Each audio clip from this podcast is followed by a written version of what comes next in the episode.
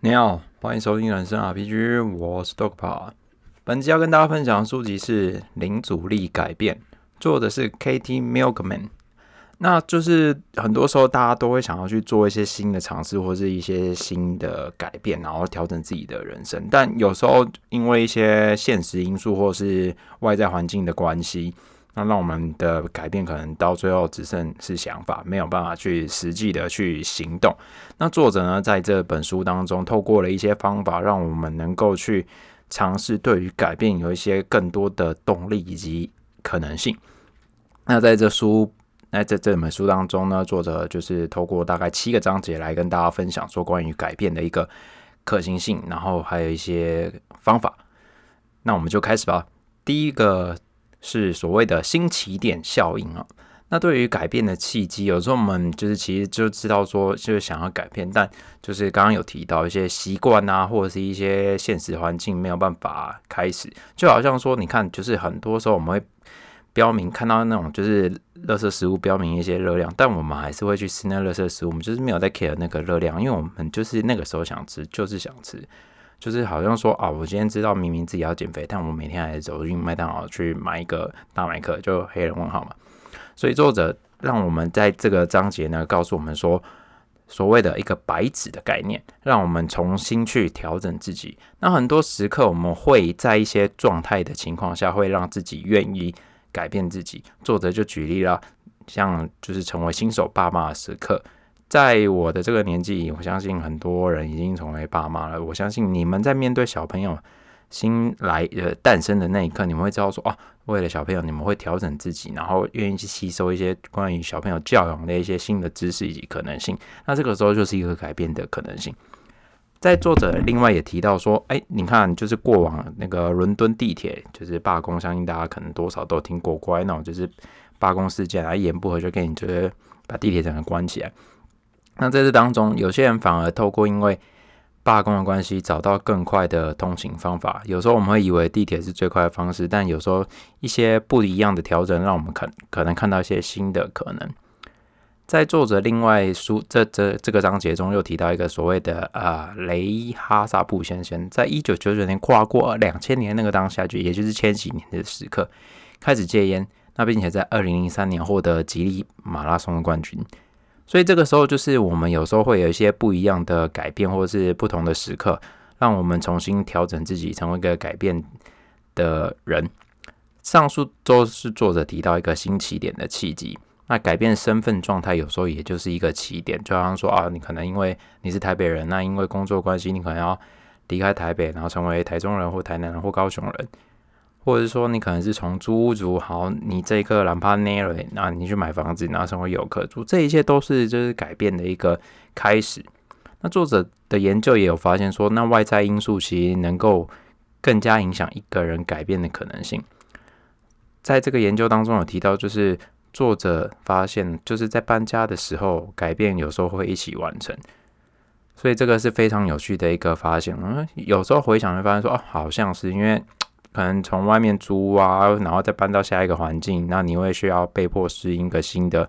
地方，那有时候会不自觉的改变一些东西。在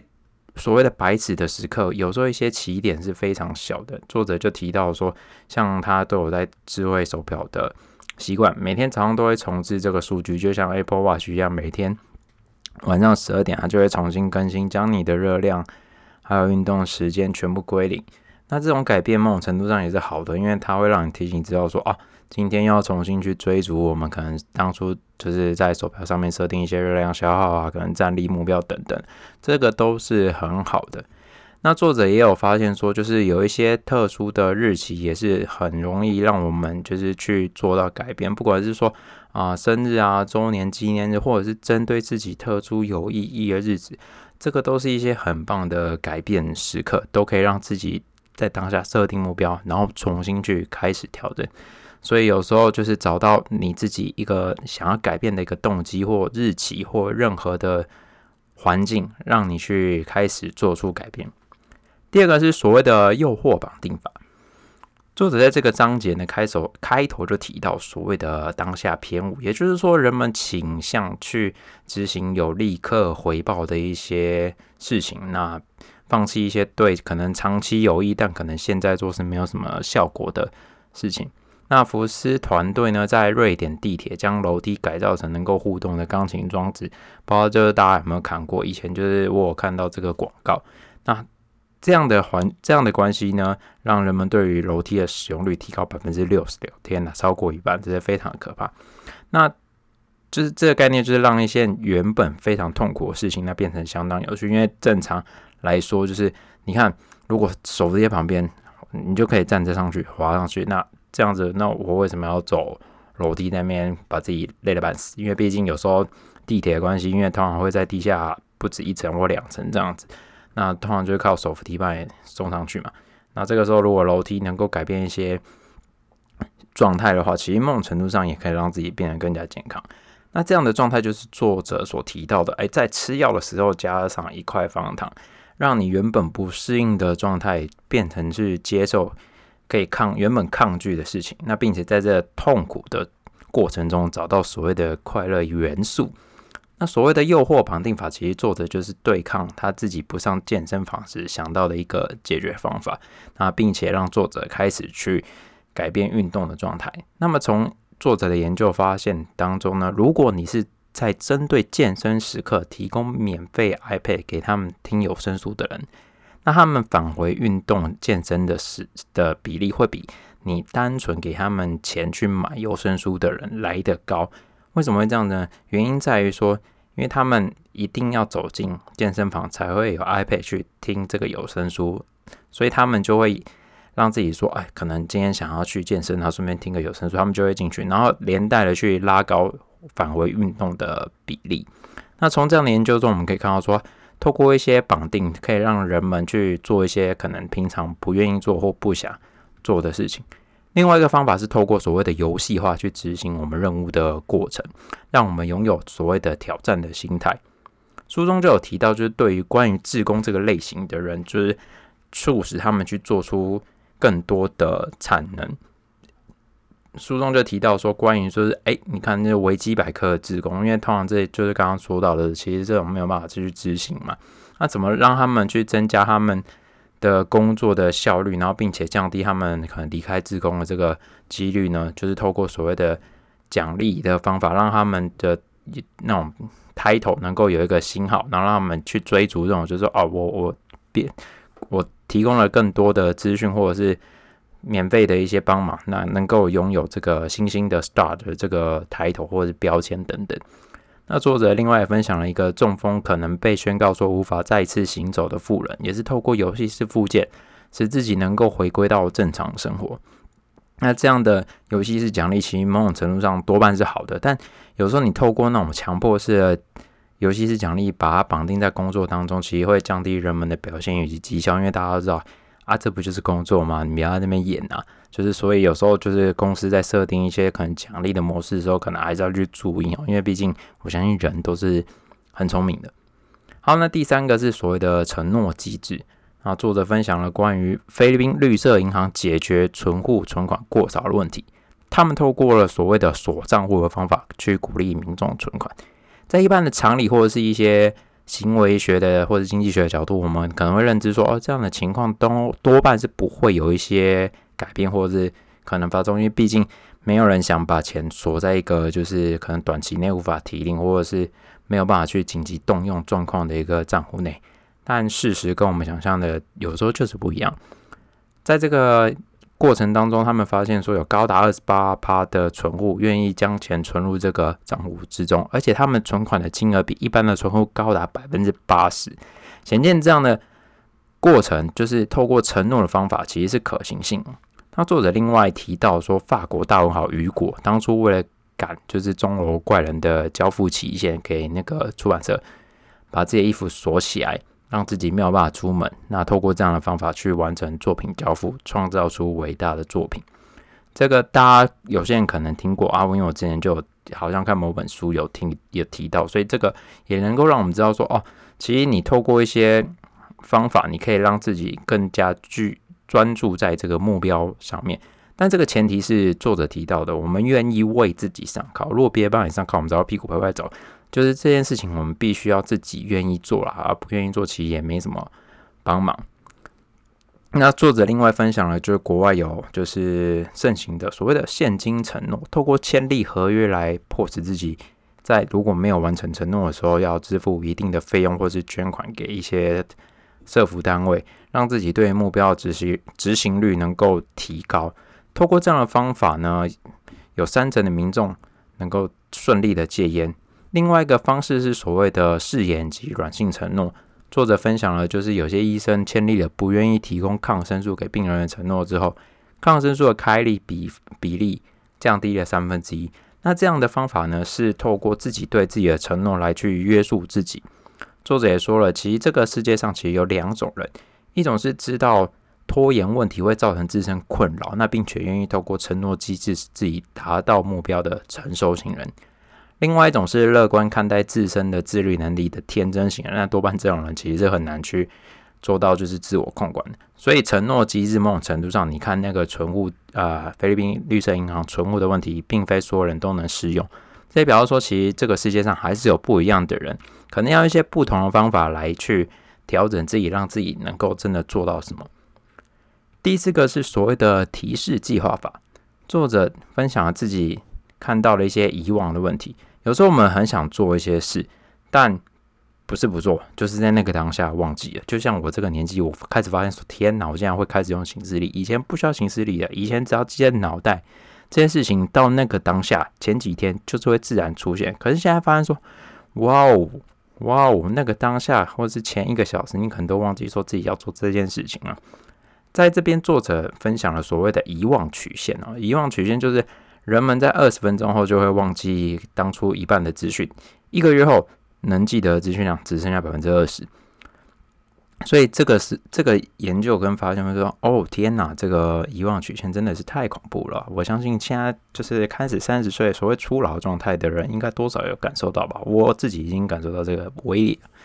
作者看到就是有研究团队在针对提醒的这个时刻不同，那。对于系上安全带这个状况有造成不同的结果。那在这个研究是在拉斯维加斯的一个饭店，那针对饭店礼宾员交付汽车给到访的客人，他提醒他们安全带的时间差异。如果是在开车拿到车的前五分钟提醒，那这个结果基本上跟没有提醒是一样的，差不多是五十五十啊，五十五趴左右。但是如果客人坐上汽车之后，那通常就是礼宾员还是跟他们致意啊，打个招呼，说声再见。那如果在那个时候跟他们提醒系上安全带，体力会啊比例会提高到百分之八十，哎，这是大概多了二十五趴四分之一。所以可以看到说，不同的提醒时刻带来巨大的改变。所以针对提醒时刻的时间是相当重要的。那么针对提示，作者表示，越奇怪的一些提示物品，越能够让我们记得一些事情。那作者从哈佛的研究中有提到说，他们在一开始在哈佛校园发放那种就是优惠券，那有些优惠券上面有提到说，就是要注意咖啡店的结账台上面有一只三眼怪娃娃，看到这个三眼怪娃娃就能够就是享有优惠，在某一天他们会拿出来这个三眼怪娃娃，所以被提醒看到三眼怪娃娃的人，在一个正常。装潢风格的咖啡店突然看到一个跟咖啡店装潢不一样的娃娃的时候，他们就知道哦，这个三眼怪娃娃提醒我说：“哎，要就是今天会有优惠。”所以越奇怪的东西，往往越能够让我们知道说：“哦，好像有一些特殊的事情要做。”那对于提示呢，作者提到了就是关于时间、地点、活动这三个要素。如果能够在提示增加这三个要素，基本上我们可以去增加提醒我们的这个方法跟效能。透过这个寻这个三个要素呢，作者分享了在二零零八年他们针对就是美国总统大选选举的这个投票率，他们发现说，如果有做到提这三点效率的提啊，这三个要素的提醒，那投票率会增加百分之六，不要小看这百分之六，某种程度上也是会影响选情的啊。所以对于这个提示，作者后来就是有在。提醒说，我们可能要先降低目标量，因为你提醒再多，某种程度上我们能做的事情还是有限。所以，如果你真的设了太多的事情，某种程度上是没有帮助的。再来第五个呢，是所谓的预设值。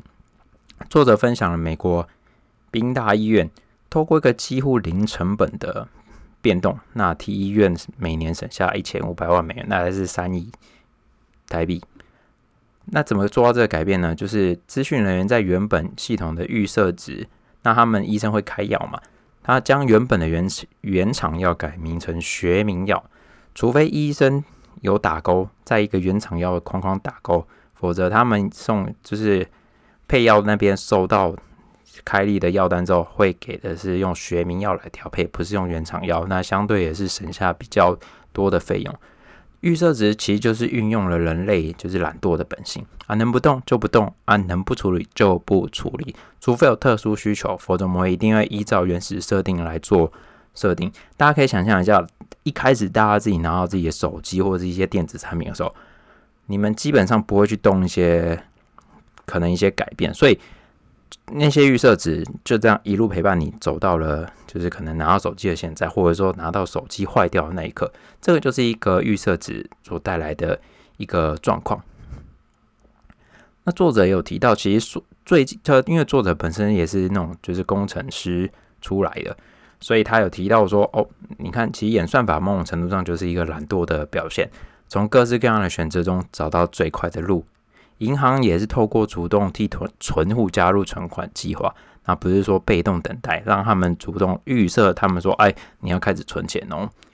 那么习惯其实也是一个预设值的一种，长期累积的行为最终成为我们的预设值，也就是习惯。消防队跟急诊的医师或护士，就是透过长期训练养成，他们在本能习惯的时候，就可以在短时间内面对他们那种危急的时刻跟一些紧急的。状况，然后拥有绝佳的反应能力。在作者的研究中也有提到说，如果你去要求固定培养习惯的人比养成习惯的时候拥有一些弹性，他们会有更大的机会去放弃。就好像说啊，可能我们都是固定星期二去健身房或跑步，可能你今天星期二啊，不好意思，因为刚好有公司有事情要加班，或者是有其他的一些状况发生，那让自己星期二。没有办法去做原本该做的事情，这时候久而久之，你会说啊，星期二就这样放弃吧，我们就不要再做，因为我们没有办法在星期二做到那件事情。可是如果你跟自己说啊，没关系，我们可以调整到星期三或星期一，这样你会知道说哦，其实这个时时间来，我们也会有所阴影，可能知道说哦啊，明天有一些事情会发生，那我们今天先做这件事情。那久而久之，这个习惯会陪伴我们一直。成长，那并且养成，那这样拥有弹性的情况下，其实会让习惯的养成更加的顺畅。另外呢，在就是培养习惯的过程中，作者提到说，你可以依附在原本就有的习惯上，然后让新习惯跟着旧习惯一起养成，不会让新习惯的加入让自己变得这么的不舒服或是痛苦，然后可能需要一个长期的时间来去适应跟调整。我觉得这也是一个很好的方法。再来第六个是所谓的言出必行效应。作者提到呢，很多人知道要改变，但却很少执行。很多原因在于，大家认为自己没有办法去完成，就是原本要做的事情，那产生所谓的自我怀疑。作者表示，如果不相信自己可以改变的话，其实就没有成某种程度上是真的做不到改变了。在作者的研究中指出呢，如果就是能够就是对别人提供建议的学生，那他们在期末的表现其实会相对比较优秀。原因在于能够提供建议的人多半拥有自己的个人经验，毕竟那个个人经验通常不是骗人的。加上自己能够因为表达自己的经验，然后这样给予建议的话，也能让他们可能某种程度上想出一些不同的点子或者是思考的方法。在另外针对就是防务员的一个研究中指出呢，如果他们被告知说，哦，如果防务工作有助有助于每日运动身体的一个活动量，那他们消耗的热热量跟体重都有获得改善。所以透过想法的改变，其实人的一些状况跟行为及情绪都会连带去改变，那进而影响自身的一些最后的行动或是结果。那对于常常自我怀疑的人，作者。建议说，我们要去相信自己能够做到什么，do something 这样子，因为自信不足，通常就是能够只就是接受失败了，就是没有办法去得到成功。那这个真的要去好好去面对，因为过往的我好像也不是非常的有自信。那在生命过程中，有时候我们就会遇到一些挫折啊。那在这个时候，我们就是要保持我们失败的经验来去学习，因为毕竟每个如果有一个人跟我说他人生永远都是成功的，我会请他吃屎这样子，因为这不太可能。因为通常我们在不同面向都会遭到一些失败或挑战或挫折。那在这样的时刻，如果能够自己把这些经验吸收起来，我相信自己多半还是能够成为更有自信的人。那么最后一个人呢，是所谓的复制贴上法。作者在这个篇章分享到他的呃，分享他一个所他设计的实验。那么他在就是跟学生演讲之前，他会寄出一封信给学生。那只有三个学生不会收到这封信。那信中有提到说，等到某一张投影片出现的时候，就是要鼓掌。那只有这三个学生不会鼓掌，那结果是这三个学生会因为其他人跟着鼓掌而跟着鼓掌。那这个就是所谓社会压力所带来一些变化。这种子他们没有收到指定的信件，他们还是看哦，我看别人在拍手，我好像不拍手，我是不知道自己发生什么事，所以先跟上再说。这感觉哈，就好像说你穿着牛仔裤误入一个就是穿西装的一个聚会，你会觉得说哦，怪尴尬的啊，是不是要先走啊？啊，有事我先走，好，拜拜。所以这个多半都是受到所谓社会环境的一些影响，然后驱使你可能要去做一些事情。可能啊，现在这个社会的状况，这个风气是怎样，我们就好就只能跟上。所以这样的方法多半也可以让我们就是做出一些不同的变化，或者是开始改变自己。那对于这样的方法呢，作者有提到说，哎，我们可以尝试去观察一些成功的人，或是周遭的朋友，他们怎么去创造他们一些成功的行为？那开始去效法，跟着改变。又或者是说啊，可能你已经想做一些改变了，那我们可以去请教说啊，已经在这个改变过程中有类似经验的，那就去跟他们请益，那他们给你来给你带来的一些经验跟分享，也能够让你知道说哦，该怎么出发去开始改变。作者就分享了另外一个关于饭店毛巾的实验。那饭店先说明说，百分之七十五的人会重复使用毛巾。那透过这样的宣传呢，比以前就是不重复使用毛巾的人提升百分之十八八。所以大家看到说，哦，别人这么做，我好像也可以这么做。我这样做好像也是没什么状况，没什么问题。这就是社会的环境跟压力等等一些状况，可以让我们开始去做出一些不同的变化。但这个时候，这个改变有时候这些压力某种程度上是会有反效果的。作者就提到，如果我们向没有储蓄习惯的人分享说啊退休金的好处啊，或者是说啊你看他存了多少退休金，某种程度上其实是没不会让他们有所改变，因为他们知道说他们的差距实在太远了。可能他们的退休金已经有一年就是四五万，那有些人退休金就是没有存，那他们就会觉得说啊跟不上，跟不上啊，觉得不要存了啊，还是先把握当下。所以有时候一些社会压力要用在就是呃对的时机。那什么是对的时机呢？作者提到就是当他们觉得这个是有办法、有机会达成，或者是有可能追上他人的时候，才会有这个刺激性。所以尝试去寻找我们周遭可以效法的一些经验啊、人事物，来去让自己做出改变。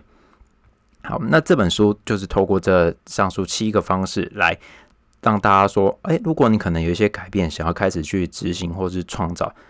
但你可能又因为现实的一些状况，或者是啊自身懒惰啊什么的，让自己开始要讲，只是讲讲而已。那怎么做出真的变化呢？